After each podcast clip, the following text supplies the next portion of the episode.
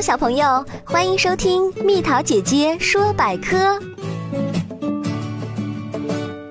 为什么要处死长颈鹿马里乌斯？丹麦哥本哈根动物园决定处死一头十八个月大的雄性长颈鹿马里乌斯，理由是由于欧盟规定不得近亲繁殖动物。这一决定引起了轩然大波。很多动物保护组织和民间人士纷纷表示抗议。可是，为什么动物园要做出这样的决定呢？首先，这一做法是有理可据的。哥本哈根动物园的决定是基于欧洲动物园与水族馆协会的有关动物繁育计划所做出的。而动物繁育计划的核心内容之一就是保护动物园饲养动物的基因多样性。和一般人对动物园的认识不同。动物园啊，并非一个单纯的动物展示场地，它是一个保护和维持动物基因多样性的地方。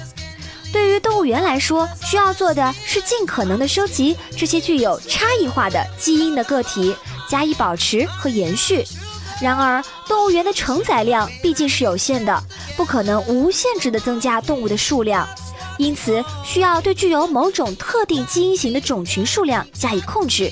毕竟，这一基因型个体数量的增加，对于基因多样性的保护意义是不大的，而且还要耗费资源。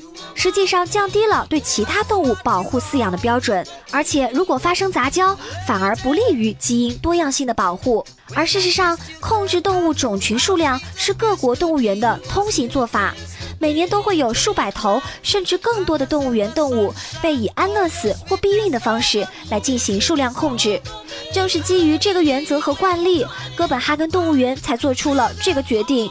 虽然说是这样，我还是觉得长颈鹿好可怜哦，宝贝儿。如果你喜欢蜜桃姐姐，想和我做朋友，就关注我的微信公众号吧，名字是宝贝晚安。